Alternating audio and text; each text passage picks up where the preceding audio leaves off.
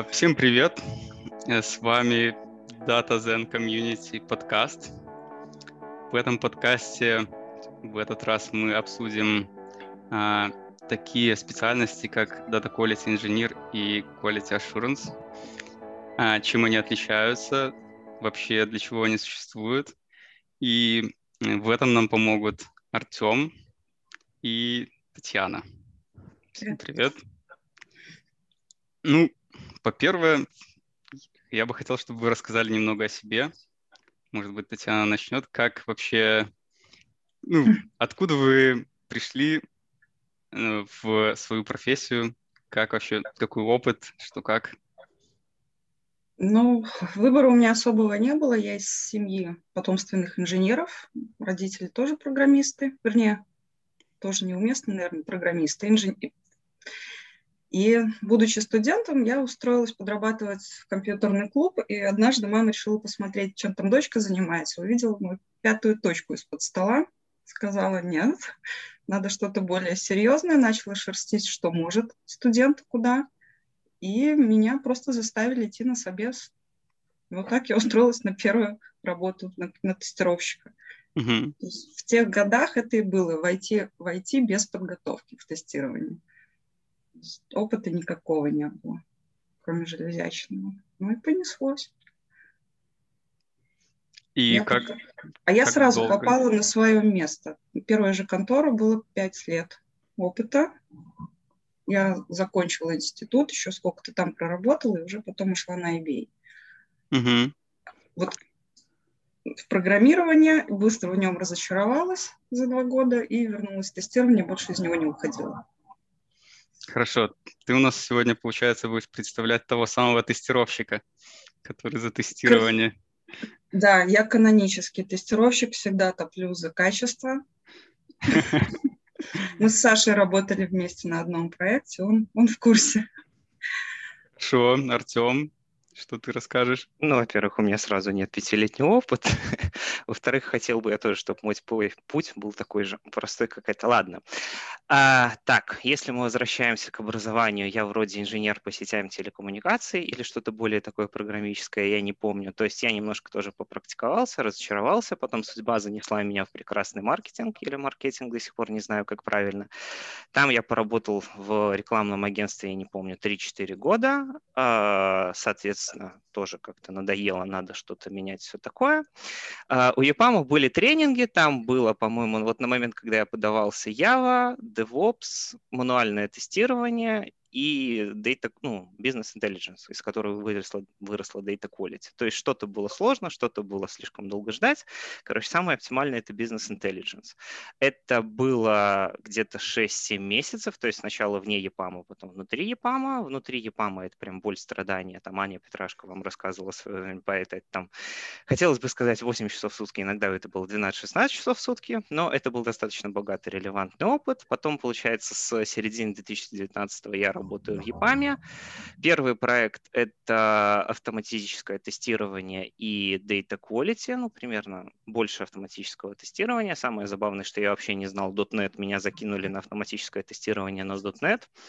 Было очень интересно, ну, слава богу, дали нормальное время на раскачку, это был прикольный опыт, и сейчас я работаю на Big Data проекте, то есть там совсем недавно этим лидом на небольшое количество человек, и ну, наверное, по этому уже по ходу расскажу. Там очень много каких-то мелких фич, но прям, чтобы мы все глобально автоматически тестировали, такого нету. Чу... Ну и плюс почему Data Quality, как бы, несмотря на такой небольшой опыт, я знаю, это все-таки то, что направление само по себе достаточно молодое, и плюс я тоже в этой, мен, как третий набор уже лабораторий а, участвую как ментор непосредственно. Ну и тоже у нас есть обучающие программы Data Quality, в которых тоже вот какое-то взаимодействие. Как-то так. Ну, неплохо, неплохо. Э, в нас в прошлом подкасте, ну, как отзыв, говорили, что мы мало немного представляем э, участников, да. Я подумал, что мы могли бы сделать прикольную штуку. Вот э, знаете ли вы Э, может быть, есть у вас умные колонки или какие-нибудь умные вещи дома? Может быть. А, Таня? Ну, Не Я, страшно. Но я вы, старовер, я боюсь вещей, которые умнее меня. ну, вы можете представить себе, что такие существуют. Ну, слышали, по крайней мере. Я сталкивалась, конечно. У меня Вот. сразу, кстати, шутка есть. Давай. Была у зубного, э, смотрит мне там э, пломбочку какую-то, жужжит, и что-то меня доктор спрашивает. Ну, когда у тебя во рту чужие руки, заморозка, ты там что-то у И тут из кармана доктора голосом Алисы, извините, я не совсем корректно вас поняла. И у нас сразу, опа, идея для стартапа, распознаватель речи пациентов у стоматолога. Сейчас думаем над Вот. этим. Интересно, интересно, на самом деле. Так вот, э, все эти девайсы, они обладают слабым искусственным интеллектом. Ну, то есть это что-то, что делает хотя бы что-либо, вот какую-нибудь одну вещь лучше, чем человек. Возможно. Может быть, даже и не обладают. Но вопрос такой. Вот представьте, вы обращаетесь к этой колонке, или ваши дети обращаются к этой колонке, и они ну, должны ли быть они вежливы с ней? Должны ли бы они говорить там, Алиса, пожалуйста, включи музыку, или должны говорить, Алиса, включи ко мне музыку. И То есть- будете ли вы ну, настаивать для своих детей, чтобы они к ним были вежливы? Смотри, есть роботы-пылесосы, которые очень красиво ругаются нехорошими словами, которые куда-то вырезаются. То есть, понимаешь, если пытаться приучить ребенка тому, что вот как бы, э, пожалуйста, прибери, пожалуйста, включись, все такое, мне кажется, это немножко не будет работать. Ну, то есть где-то, не знаю, ну, то есть ну, ребенок же понимает, где какая-то машина и так далее, а понимает, где воспитатель или где ребенок, который в два раза больше его, который может дать сдачу там, за какую-то неадекватную шутку и так далее. То есть, э, ну, не знаю, наверное, можно, но имеет ли это смысл? Наверное, не самый удачный такой плацдарм, как мне кажется. Может, Таня поправит. А мне кажется, это все такая внутренняя настройка. Для меня умная система, умный дом — это в первую очередь интерфейс. Просто я с ним общаюсь голосом, а не набираю с клавиатуры что-то. Соответственно, на основе запросов оно должно и моделировать поведение ответа. И плюс там же распознавание голоса есть. Потому что у подруги, когда я пытаюсь с ее колонкой поговорить, что-то ей не, не нравится, она мне э, отвечает, а вы мне не хозяин.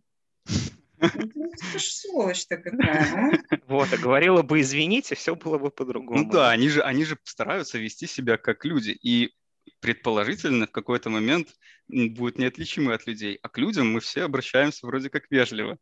А закон тихой долины, как бы разработчики что же помнят, если они слишком сильно очеловечат ее, и она будет похожа, то люди станут бояться.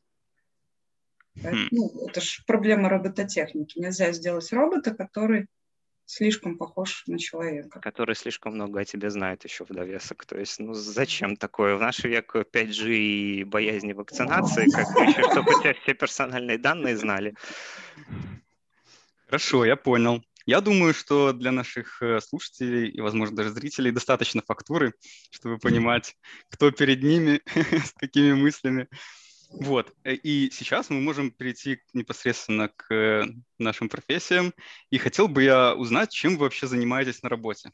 Ну вот обычно. Как, как тестировщик, это quality инженер. М, Давайте я начну тогда. Так, ну давайте брать какой-то более предметный э, опыт. Это вот если брать вот эти два моих проекта, то получается первое это автоматическое тестирование. Там был уже такой почти полностью готовый фреймворк, в который я пришел, что-то допилил.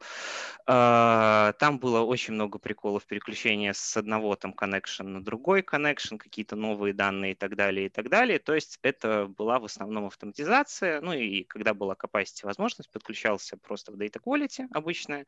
Это ну, data quality, если забегая чуть вперед, э, то это прежде всего изучение данных, их качество и так далее. Но качество данных это достаточно такая такое общее обширное понятие. Есть, конечно, там какие-нибудь data quality dimension и так далее, но в реальном мире, то есть насколько данные, данные уникальные, насколько там какая-то общая сумма, средний возраст, к примеру, и так далее, это здорово, но это не имеет совершенно ничего ценного, если это как-то не привязано к бизнесу. И вот с бизнесом это, наверное, большинство вопросов, потому что я, может, какой-нибудь там data quality, там автоматические фреймворки, там какой-нибудь красивый код и так далее, в реальном мире это ты просто пытаешься понять, что вообще клиент хочет. То есть ты да, есть бизнес-аналитики, да, есть разработчики, да, есть менеджеры, но все равно, вот мне кажется, что большая часть – это именно понять бизнес-смысл и как дать какой-нибудь бизнес-value. А, вот, наверное, на втором проекте это значительно больше, потому что меньше именно автоматизации, и у нас значительно больше, ну, то есть это Big Data платформа, туда приходит очень много каких-то данных. Во-первых, понять, что это за данные, во-вторых, понять, какой для нас смысл, то есть кривые ли они у нас стали, или они были кривые изначально и так далее, и так далее и что из этого можно понять. То есть, ну, вот, наверное, это самое важное, самое такое. И все это выливается в какие-то классические джиры, переписки, там, Teams, Skype и так далее. Плюс ко всему, само собой, это сиквельный код, чтобы ты мог понять вообще, что это за данные там лежат и так далее. Ну и какие-нибудь другие языки программирования, это в зависимости от платформы, с которыми ну, мы или кто-то работает. Так, ну и... А, документация точно, да. Ее нужно писать, ее никто не пишет, сам я иногда не пишу, но потом ты вот возвращаешься и понимаешь, что ее нужно было написать. Но, наверное, это все же часть тех же самых бизнес-требований, которые нужно как-то документировать, но вот не задокументировали, и снова пошло-поехало, все неправильно. Давай я попробую как это обобщить. Получается, что ты вот на своем рабочем месте э, временами программируешь, ну, пишешь SQL какой-то, запросики, пытаешься э, общаться с заказчиком, ну, выяснять много исследовательской работы и документирование того, что ты нашел. Документирование не всегда. То есть, ну, когда есть время, да. Поэтому оно в самом конце. То есть уточнение какое-то, это сразу можно побыть немножко занудой. Некоторые не считают SQL языком программирования. В Википедии написано, что это декларативный язык программирования, так что технически это, да, такой Согласен, кодинг. согласен. Но я бы не сказал, что это как какая-нибудь даже Java, Python или так далее. Это все значительно проще. Вот. Но в целом, да, посыл правильный. Спасибо. Хорошо. Таня? Я тут соглашусь, что бизнес-смысл, поиск, соответствие того, что мы накодили, реализовали. Если ты не нашел там крупинки бизнес-смысла, это первая задача. Вторая — состыковать эту крупинку, а чего же хотел заказчик. Это, наверное, огромный валун, на котором стоит вообще весь процесс разработки. То есть ребята, команда может быть уверена, что они накодили очень классный продукт, нарисовали очень классный продукт, мы там даже пытались тестовые данные какие-то грузить, которые, как мы думаем, будут. А потом, как в анекдоте про тестировщика, приходит посетитель и спрашивает, где туалет. Про пиво. Помните же это? Да, да, да, да. И вот эта головная боль попросить от заказчика до первого релиза боевые данные. То есть дайте мне то, пользователя, нарисуйте реальный портрет, и что он будет делать потому что очень часто бывает, выкатываешь релиз, какую-нибудь сборочку, а это совершенно не то, что хотел заказчик. Хотя все требования аналитики, все работали, там что-то рисовали, но именно при загрузке именно данных почему-то получается, что система не работает так, как ожидается. Чувствую, это ваша общая боль. Прямо. Ой, нет, я тут, можно, вклинюсь на секундочку. Слава богу, ну, моя радость, то, что два этих проекта.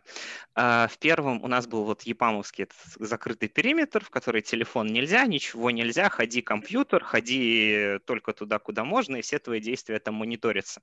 Но это были реальные данные. И на текущий момент это тоже реальные данные. Понятное дело, что это там куча прокси, GDPR и все такое, и только попробуй ты там что-нибудь скажи. Но я очень очень много слышал о такой боли от других data quality, ну и в целом quality assurance в целом, но вот я сам лично не пересекался. И вот судя по Таниной боли, как-то пока тоже не хочу. Потому что, наверное, у вас уже проект идет, и вы его допиливаете, так скажем. Улучшаете. Угу, сказать, да. А если вот начинается либо с нуля, либо именно какая-то огромная функциональность, начинается с нуля пилиться, всегда проблема в том, что в данных, а на чем тестировать ну, что-нибудь нагенерьте, а там Вот, что-нибудь нагенерьте, оно и приводит в итоге совершенно к... Так расскажи, чем ты на работе занимаешься? А, сейчас у меня проект э, на Computer Vision основанный и ML. Ну, наверное, это не коммерческая тайна будет. Э, то есть дрон снимает видео, картинки парсятся, детектятся заданные объекты, на этих объектах детектятся какие-то дефекты. То есть mm-hmm. проблема была обучить. То есть мы взяли сейчас заказчика с одной такой шкурной целью, одной из, чтобы они нам представили датасеты, чтобы они сами сделали облеты, снимали нам гигабайты данных, и мы на этом обучали модельки. А когда я только пришла, проект начинался, я думаю, о чем мы тестируем только вот на картинках, на которые у нас есть э, в песочнице. Я полезла в Яндекс, он хорошо с картинками работает, натырила, и начинается съемка с такого ракурса, съемка со снегом, и все. И модели падали на каждом вот таком тесте. И мне сказать, так нечестно, мы на этом ее не обучали. Вот в принципе, всегда в шкурке пользователя, который не всегда адекватен и не пытается нежно обращаться с продуктом. То есть, ну, звучит как довольно узкая прям такая э, задача у тебя. У тебя, получается, есть какой-то набор моделей, и ты... А я единственный тестировщик, поэтому там все задачи мои. Ну, а просто мне было бы интересно послушать именно вот, э, ну, какие именно задачи ты решаешь. То есть, понятно, проект такой, но ну, ты приходишь такая, садишься за компьютер, включаешь, там логинишься, и что дальше делаешь? Ну, смотрю, Джиру, что прилетело. Мало ли, кто-то уже что-то допилил, пофиксил, вернул, собрал, что, ну, многокомпонентная архитектура, каждый пилит свое, и, ну, наверное, всем знакомо, что валится на моменте сборки модулей. Каждый сам по себе работает, а интеграционно оно не работает. Э, то есть там, получается, ты все, ты мониторишь требования, насколько полно, точно они реализованы, насколько они взаимосвязаны, не противоречивы. Естественно, интерфейс – это морда нашего приложения, она всегда должна быть вылезана. Сервисы, чтобы не отваливались, тоже смотришь. А когда остается время, я там и разметчик картинок тоже люблю рисовать, сегментировать. И гоняешь эти модели, смотришь действительно. Ну, вот основная задача приложения – это вот обработка видеоданных. Угу. Сейчас это основное. Ну, Получается... вспомни, да, и про документацию вспомнили, что давайте хоть что-нибудь напишем. И, и почему-то все на меня смотрят. Страничку создай на конференции и все. Получается, получается, если так и попытаюсь обобщить, опять же, у тебя есть э, набор, э, скажем так, ответственности, зон ответственности, которые должны быть протестированы. Это что-то вроде э, интерфейса, каких-то требований, а, иногда еще чего-то. Ты, значит, вот с утра такая думаешь, а не сломать ли мне интерфейс? И там, не знаю, какие-то, может быть, а, ну, там, не знаю, тесты у тебя уже готовые, ты такая, так, проверю, там, вот это работает или не работает. Как-то так? Я ленивый тестировщик, мне проще находить сразу узкие места. Ну, допустим, знаю, что программист А забывает ставить проверки на там какие-нибудь диапазоны, э, на значения вне диапазона. И просто ты парой таких веселых багов приучиваешь человека к следующему не делать таких ошибок. Я очень ленивый тестировщик. Мне проще научить ребят не ошибаться, чтобы основная часть тестирования уходила именно на логику. Угу. С базами данных вы работаете что-нибудь? Конечно, конечно. У нас и реляционки, и нереляционки, все есть. И у тебя тоже, получается, есть какая-то зона ответственности там в качестве тестировщика? А получается, что я не могу сказать, что я с этим не работала, я этого делать не буду ни разу, ни на одном из проектов у меня так не получалось. Я всегда и... слышала, ну так научись. И как выглядит твоя работа с базами данных, что ты там тестируешь?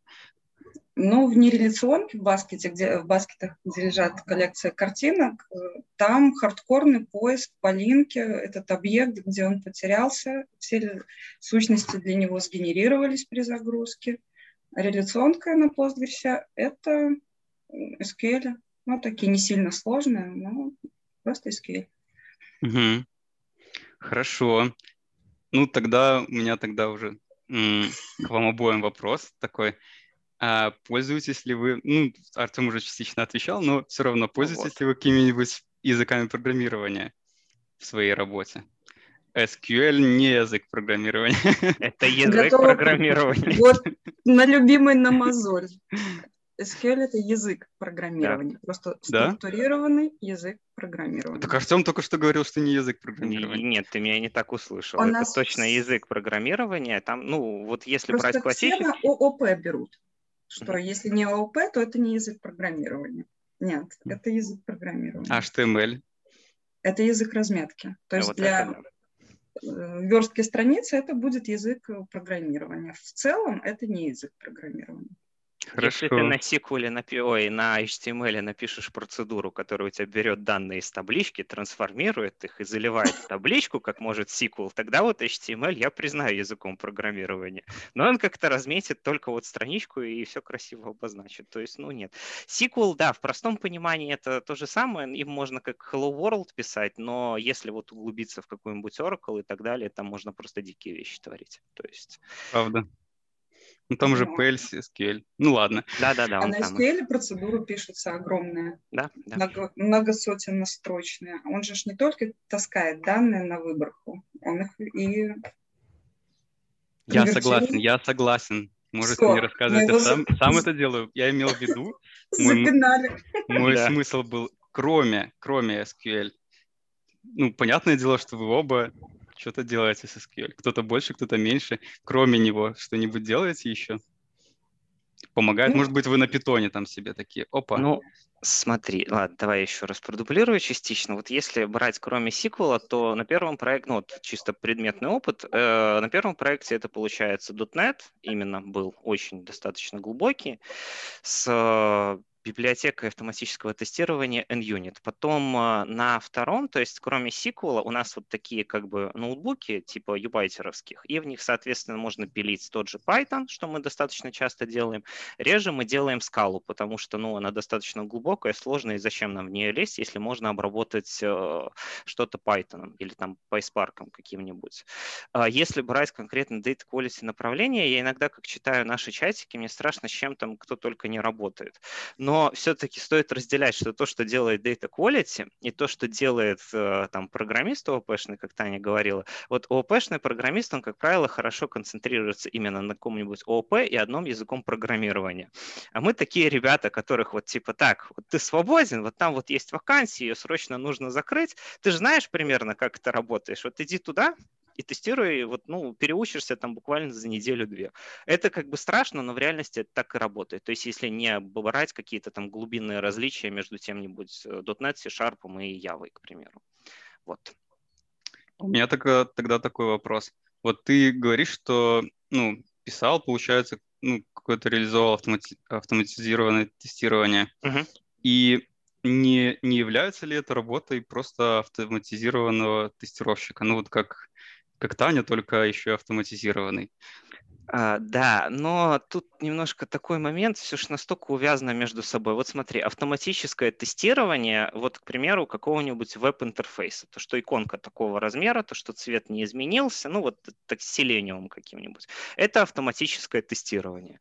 А, а тестирование вот базы данных, то, что вот сорс, сорсовые данные у нас загрузились, они соответствуют каким-то бизнес-правилам, они трансформировались как надо, они попали на те же самые вот, ну, таблички, на основе которых рисуется вот этот самый веб-интерфейс, ну да, это то же самое веб-тестирование, автоматическое тестирование, только это немножко других сущностей.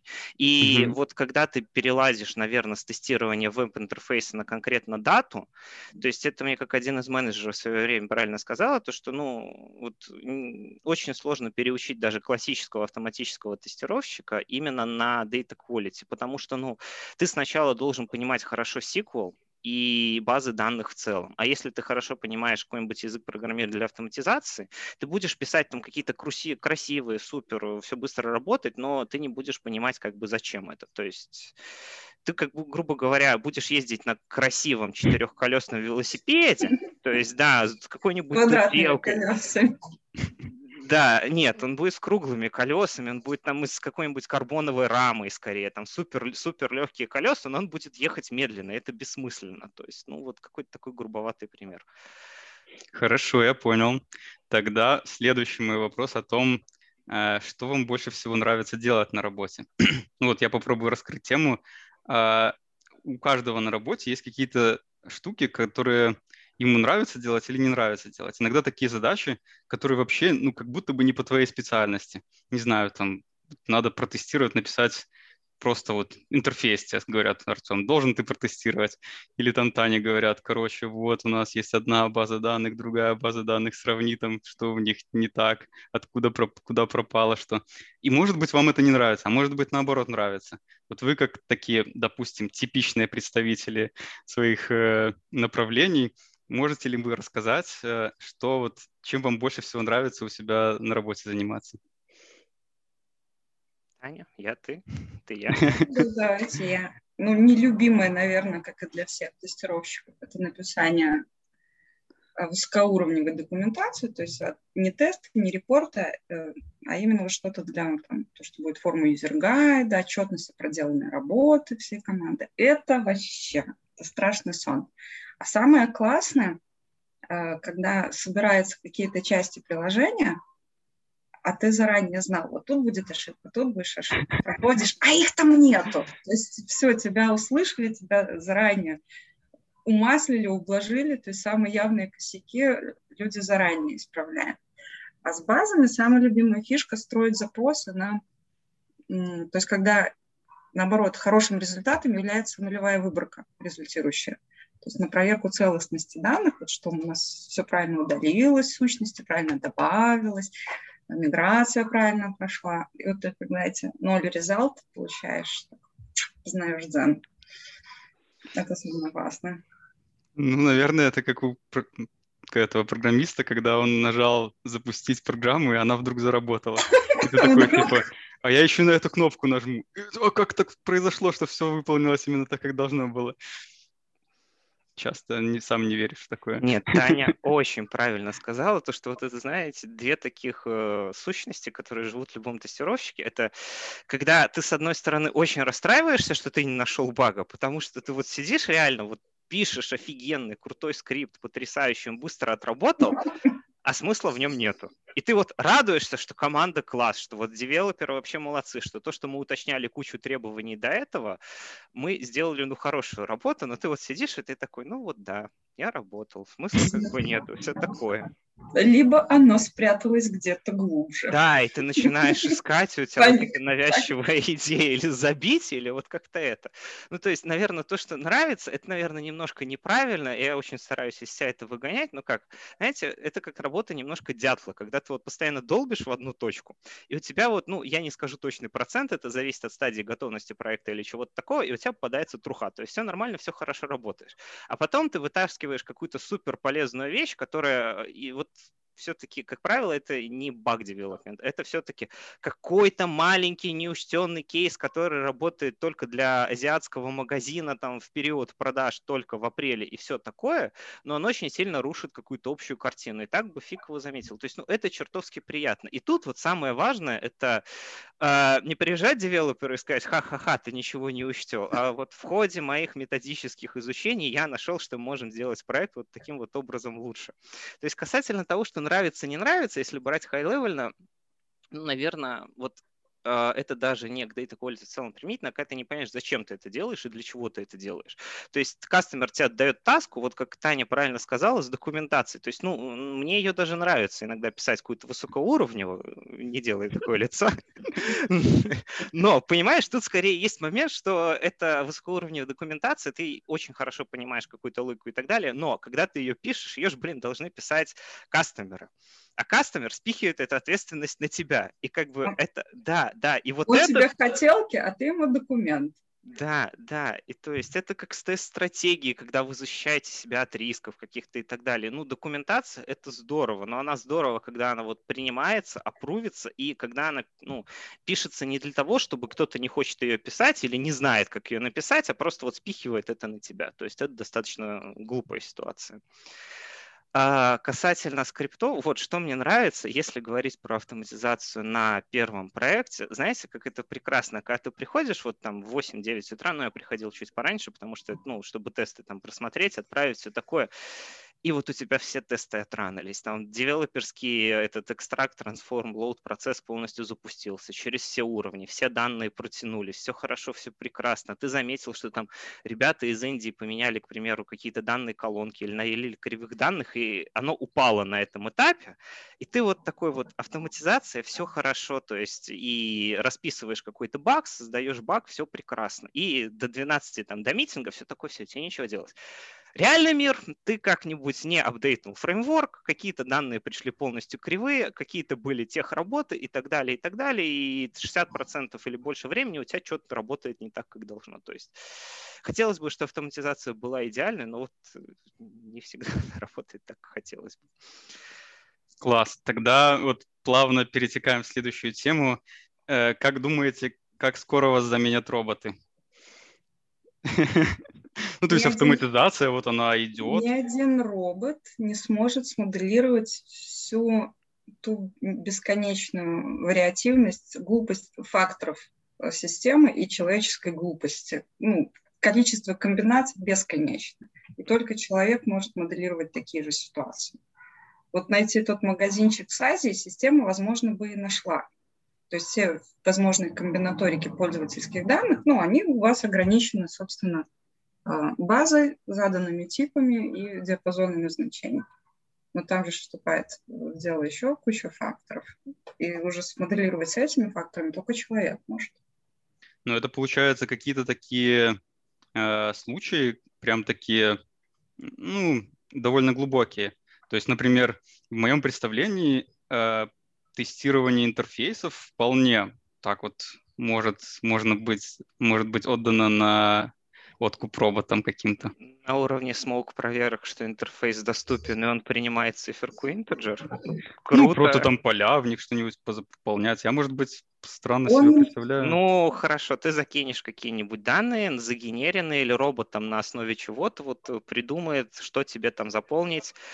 А, вот он закидывает эти данные в интерфейс. Хорошо. Что дальше? Какой смысл этого теста? То есть то, что он принимает значение? Или... Ну, например, на диапазон значений, там, что там, не знаю. А что как, вот откуда ты знаешь диапазон этих значений? Ну, там же поля подписаны. Так как кто подписывает эти поля, соответственно? Нет, ну, если мы обучим этот инструмент, он будет незаменим. Он снимает рутину. Не, подожди, мы не обучаем, мы вот не нужны пока что полностью. Вот не, не, подожди, подожди. Так, Или это же, ну, робот может тебя заменить только ты, если ты его научишь, как тебя заменять.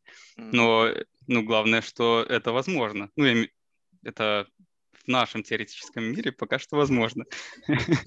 Но это будет не робот, а, наверное, как станок uh-huh. который, если ты не внесешь в изменения в программу, то он, естественно, не сможет для него любое изменение на интерфейсе, ну, продукты в любом случае как-то развивается, для него это будет падением систем.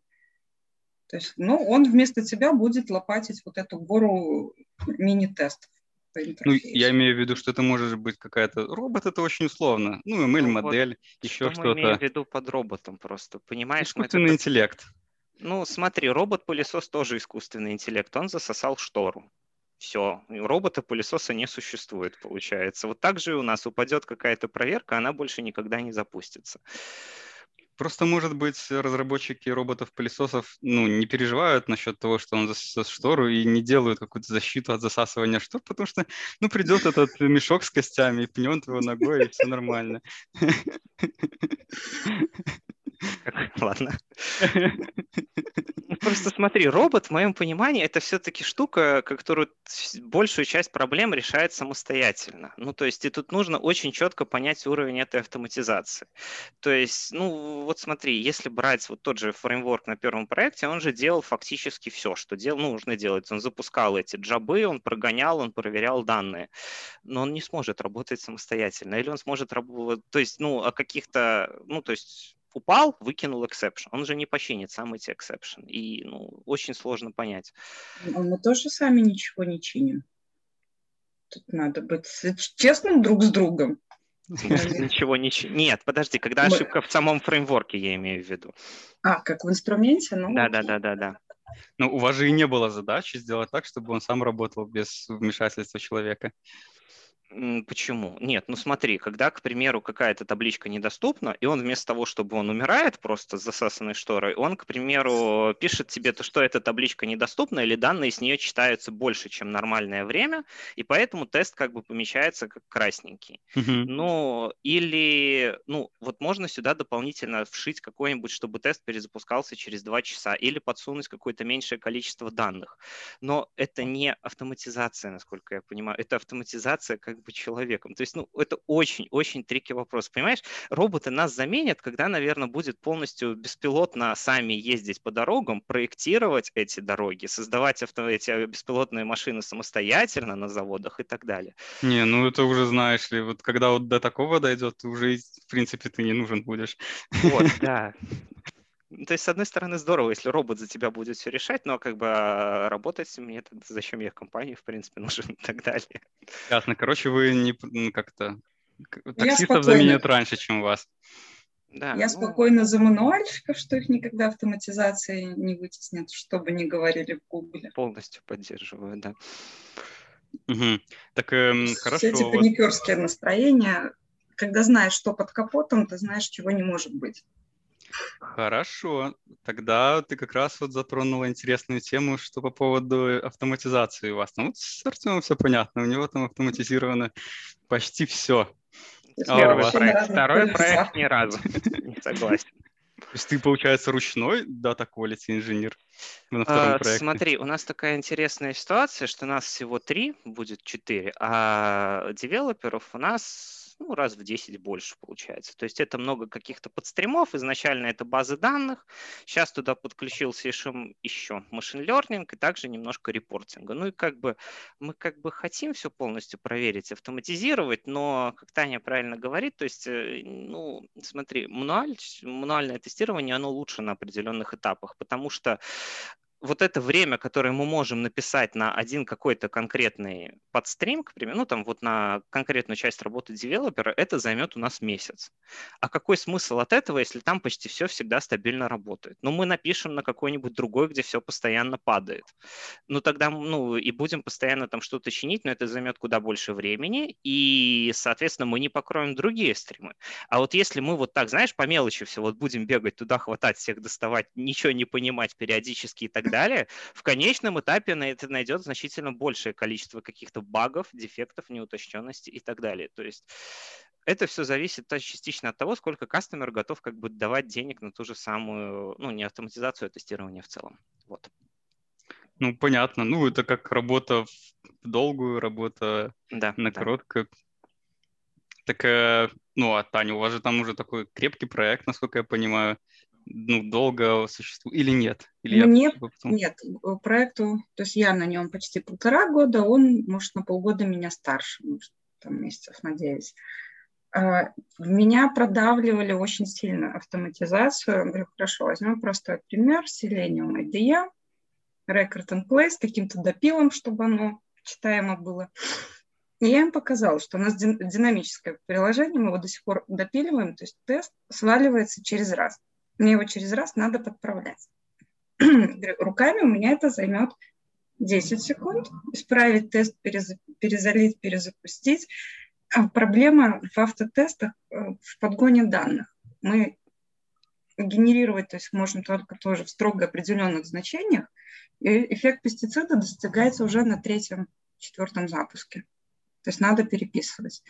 Если бы у меня был отдельный автоматизатор, я бы накидывала текст, он бы, ну, тесты он бы их скриптовал и уже сам бы там варился у себя. Но так как ты всего один, то автоматизация... Хотя хотелось бы какую-то низкоуровневую, чтобы не вручную пинговать все сервисы, а чтобы оно само хотя бы на работоспособность проверяло. Я вот, если честно, покивал, но про пестициды не понял. Да, такое маленькое уточнение. То есть предполагается, что 3-4 раза оно отработает, а потом это будет бесполезная проверка. Если оно на тех же данных, мы убедимся, что в данных условиях, на дан, при данных действиях, оно, ну, автоматизация эмулирует какие-то действия пользователей или ответов систем других. То есть мы тестируем строго конкретную ситуацию. И мы убеждаемся не что приложение рабочее, а что у нас только вот эта ситуация правильно отрабатывает и только на этих данных. Шаг ну, влево, а... шаг вправо, оно падает. Так так же всегда так? Ну, в смысле, что разве Ручные может быть иначе? тесты более гибкие, на каждом шагу ты подстраиваешься. Автотест не может на каждом шагу подстроиться. То есть ты имеешь в виду, что, ну, просто если ты поменяешь этот тест, ты будешь проверять э, другую конкретную ситуацию, даже если это ручной тест, но а ту, получается, уже не будешь проверять или нет? Ну, это а то я уже знаю, увеличение что... количества тестов прям, ну, очень, да. Тестовое покрытие выше, да, получается.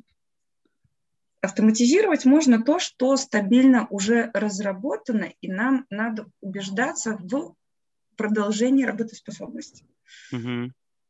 Это как это регрессионное тестирование. Да, да, я вот хотел вклиниться, оно идеальное для каких-нибудь статичных систем, вот та, как та же моя банковская вот. сфера. То есть у нас приходят какие-то новые там клиенты, приходят какие-то новые компании, которые мы докидываем в существующую систему. Допустим, они хотят построить какой-нибудь новый супер отчет сложный, но он же строится уже на существующих данных. Допилы существующие системы, они минимальные.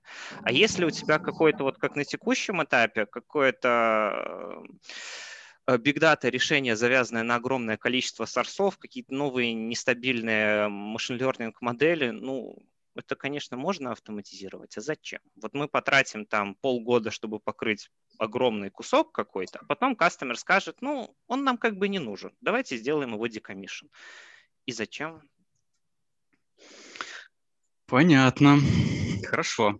Тогда у меня есть еще один вопрос. А, а можно я еще добавлю? Это очень да. такая прекрасная мечта многих менеджеров. То есть то, что давайте мы все автоматизируем. У вас же есть тест-кейсы.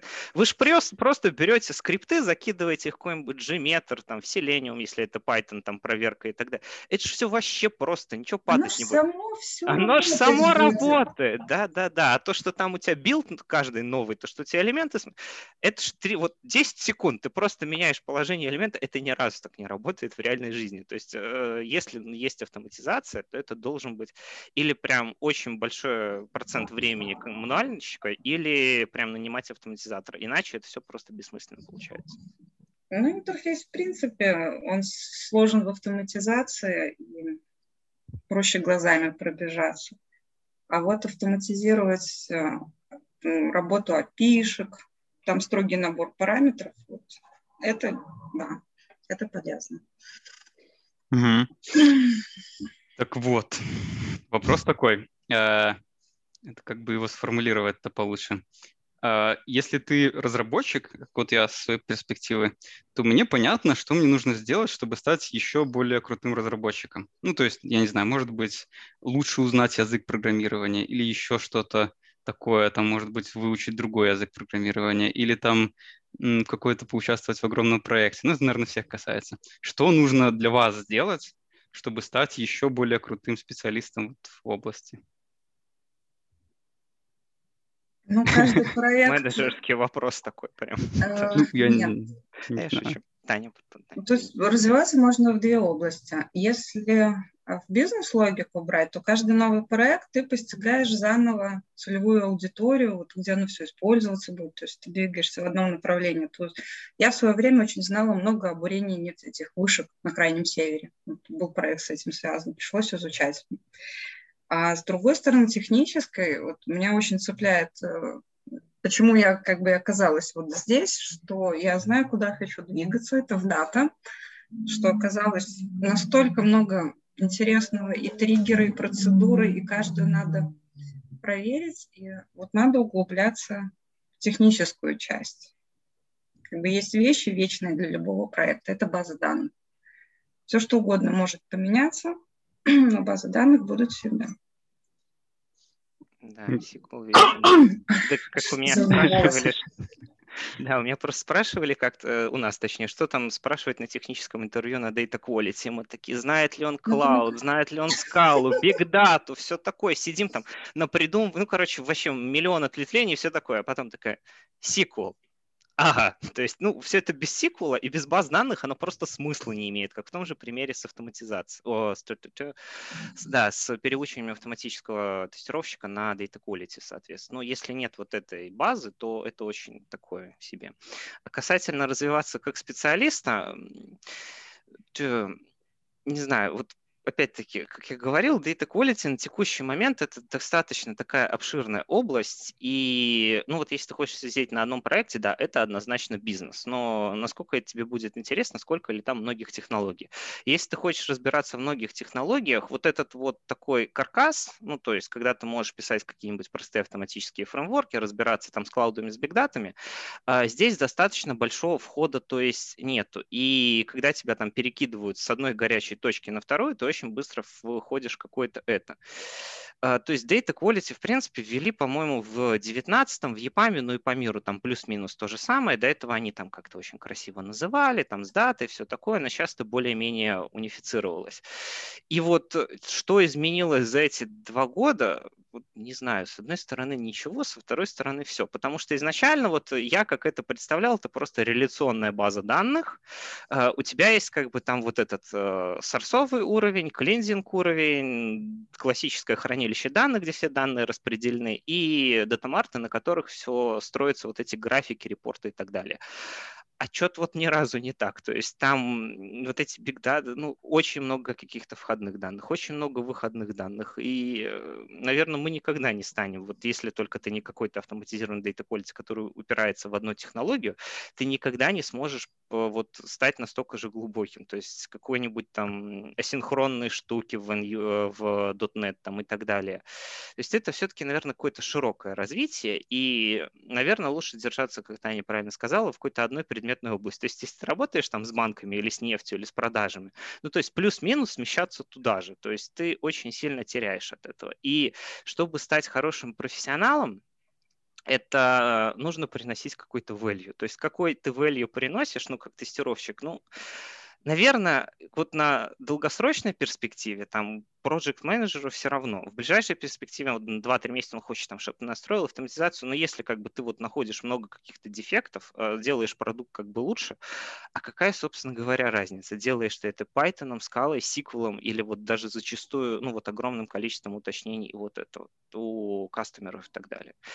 То есть я не знаю, как на это ответить. Вот я наговорил три минуты, но это очень такой глубинный вопрос, на который на текущем этапе Data Quality все-таки сложно ответить.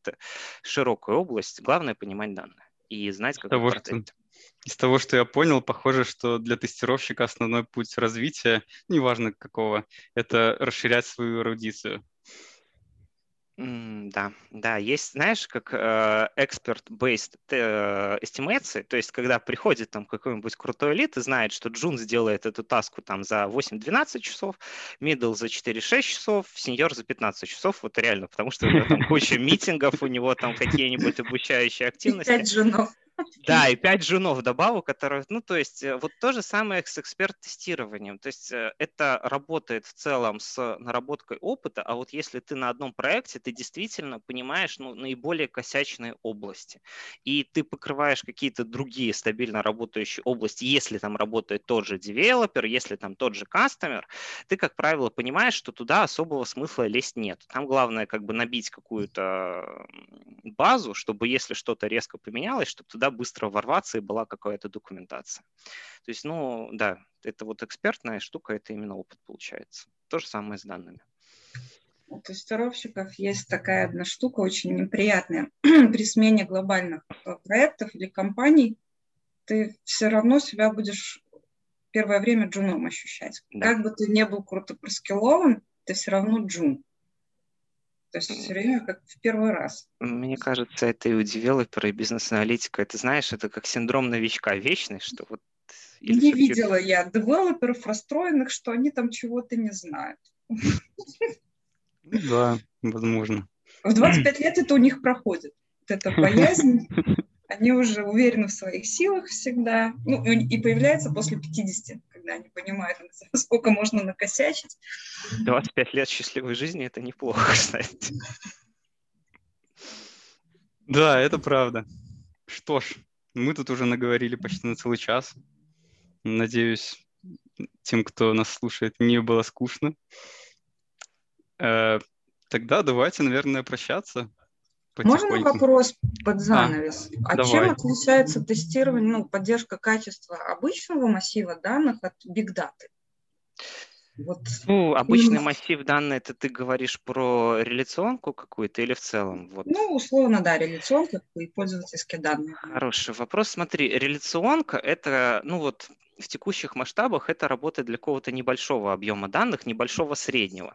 Потому что если в Big Data, ну вот у нас нормальная ситуация, у нас есть таблица на миллиард триста миллионов строчек, там 300-400 колонок, и как ты туда внедришь вот эти первичные ключи или форенки, это очень хороший вопрос. То есть, э, смотри, возможно, я вот как сказать, сейчас я пример приду. Вот а, если в электрических машинах будет какой-нибудь большой аккумулятор, и они вот смогут ездить как бензиновые там на 2-3 тысячи километров без перезарядки, то же самое. Для нас Big Data станет тем же самым, что реляционные базы данных, если вот сильно возрастут мощности.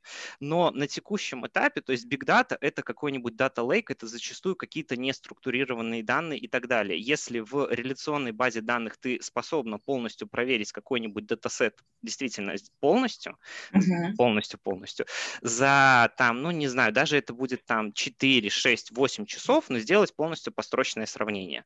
В Big Data мире сделать построчное сравнение ты сможешь, но ты не сможешь вместе, э, ты не будешь уверен, что у тебя там лежат полностью чистые данные, что у тебя там лежат какие-то хорошие данные. И самое важное это именно нормализация, потому что в Big Data э, это можно сказать только на уровне каких-то небольших сабсетов, то есть или по какому-то региону, или по какой-то партиции и так далее, но не, нельзя обеспечить точно такое же качество, просто по причине огромных массивов.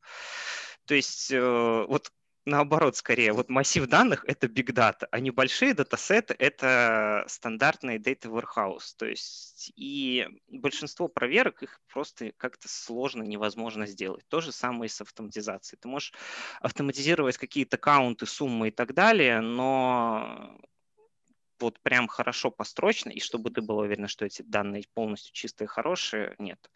Плюс сюда еще прибавляются все эти бизнес-рулы, ну, то есть все знаешь, вот как неприятно, когда... Вот мой любимый пример, про который я никому обещал не рассказывать, но рассказываю. Когда я напис... написал, э, что у меня был готовый тест. Там действительно ну, по сути, там было 400 строчек кода, но э, там было, по-моему, сейчас. У нас просто такая система, что ты объединяешь два датасета и убираешь оттуда дубликаты. А, ну, и то есть, если как бы два датасета объединить через union all, ну, грубо говоря, единичка и единичка у тебя два раза появится в датасете, и у нее общий count будет э, 2. Ну и, соответственно, мы убираем из этого датасета там, где 2. У нас вот не было просто minus а except а, мы вот такими костылями работали. А, и получается, вот у меня был простой тест, которым нужно было поменять буквально там 2-3 колонки. И он работал хорошо, все прекрасно. Я думал, это займет там где-то в районе часа. Я сидел вот натурально 4,5 часа. Я только, помню, два раза бегал за кофе, все нехорошо не всем отвечал в скайп, это что я занят, потому что все горит, что все плохо. А потом у меня тест, оказывается, у нас как бы наступил наступил 2011 год, но не в, ой, 2021 год, но не в моем мире. У меня в тесте партиция была за 2020 год. И то есть я эти данные перезапускал, перезапускал, перезапускал, перезапускал, перез... а ты же зараза ранается по часу где-то. Я там сижу уже не понимаю, сделал все, реверс инжиниринг, все перед всех уточнил. И то есть вот если бы это было на реляционке, это бы заняло значительно меньше времени. В бигдате это время, ты каждый раз запрос запускаешь, тебе страшно, потому что ты не знаешь. Я помню, когда у меня там датасет занял вообще максимум э, в Spark, сколько он занимал ну, существующий объем джойна, и я не знаю, сколько я там на кластере съелось место, это было один раз, ну то есть вот, э, наверное, это все-таки объем данных. Big Data — это объем данных и ни разу не структурированный. Все, я поплакался. Спасибо. Ну, получается, там ошибка стоит на старте намного дороже, чем на реляционке. Да, да, да, да. То есть и поэтому это все-таки такая достаточно большая ответственность. И, блин, когда ты косячишь, Надо подумать. Не Не, ну это наоборот учит. Перед тем, как ты что-то пишешь, ты это несколько раз проверяешь. Потому что я помню, как я запускал какие-то автоматические тесты на небольшом subset е данных на автофреймворке. Ты закидываешь, прогнался, упал, упал. Это как Антон говорил. Ну, build упал, значит, все нормально. Значит, что-то сейчас подправлю. И так вечно, вечно, Значит, еще дышит. Да, значит, еще дышит. То есть, значит, там нет никакого-то заглушки или так далее. Вот, как-то так. Ну да, и там многие системы позволяют рассчитать, сколько будет и стоить запрос, и сколько он э, перелопатит данных. И, честно говоря, полтора миллиарда строчек э, таблицы – это не такая уж и большая таблица. Вот, да. Не, но для обработки она все равно большая. Ну да, понятное дело. Я к тому, что это ну, не самая большая таблица, даже из того, что я видела, я мало. Ой, ну давайте мериться. Кто что придумает. Да, он Google, в смысле YouTube, обрабатывает 400 гигабайт данных в секунду, принимает видео. Это же видосики. Ну, ну да, но... Что ты там анализируешь? Длину видосика, теги и так далее? И но... обработаешь? Бинарные файлы, да, все равно. Что-то он делает, уверен. И там Бинарный. же и как это, и он предлагает кучу сервисов, типа там замазать что-то, обрезать, фильтры какие-то наложить. Короче, там, я думаю, не Сейчас он превратится в ТикТок с короткими зарезками, он решит проблему с большими данными. Все Нет, хорошо. просто в YouTube останется аудитория 30 плюсом, а все, кто младше, пойдут а те, кто Можно там я буду дальше смотреть YouTube, пожалуйста? Нет, тебе нельзя. Ну и ладно. Не дорос еще. На ТикТок. Нет. Ютубчик надо заслужить. Ладно, понял. Да. да. Кстати, вот чуть-чуть вернемся к этому, что я вспомнил касательно бигдаты. Вот в реляционке какие-нибудь стринговые значения ты можешь нормально проверить, потому что это какие-то дименшины, оно на что-то ссылается, и, так, и то не всегда. А вот в бигдате у тебя есть строчка, и кроме того, как посчитать ее длину и наличие каких-то специальных символов и регулярками, ну фиг знает, как их проверять. То есть, ну, это опять-таки небольшие объемы данных что-то ручными. То есть на бигдате очень много костылей, нет многих каких-то фич, которые есть в реляционках. Поэтому лучше, если хочешь много интересных фич попробовать, то это лучше реляционка, я считаю. Ну, наверное, приду к вам в лабу поучиться. Слушай, мне, мне интересно. Мне интересно, как колобок на костылях двигается. Не, в лабе как раз-таки еще, знаешь, вот ты думаешь, что в лабе у тебя все на костылях, а потом оказывается, что лаба это как раз-таки очень хороший стабильный проект без костылей. И вообще прям... На ходунках. Он ходит, а не вот это вот. Вот. Ну что, ребята? Ну теперь прощаемся. Да, желаем, чтобы ни у кого не было жары такой, как сегодня, чтобы... И на этой позитивной ноте тогда можно расставаться. Да, ну... Будет жаловаться на жару в июле, получит в январе лыжами по лицу. Спасибо. Ну, может, и, и ладно. То будет в январе. Хорошо, тогда всем пока. Я напоминаю, Спасибо. это был да, Data Zen подкаст. Э, ну, свидания.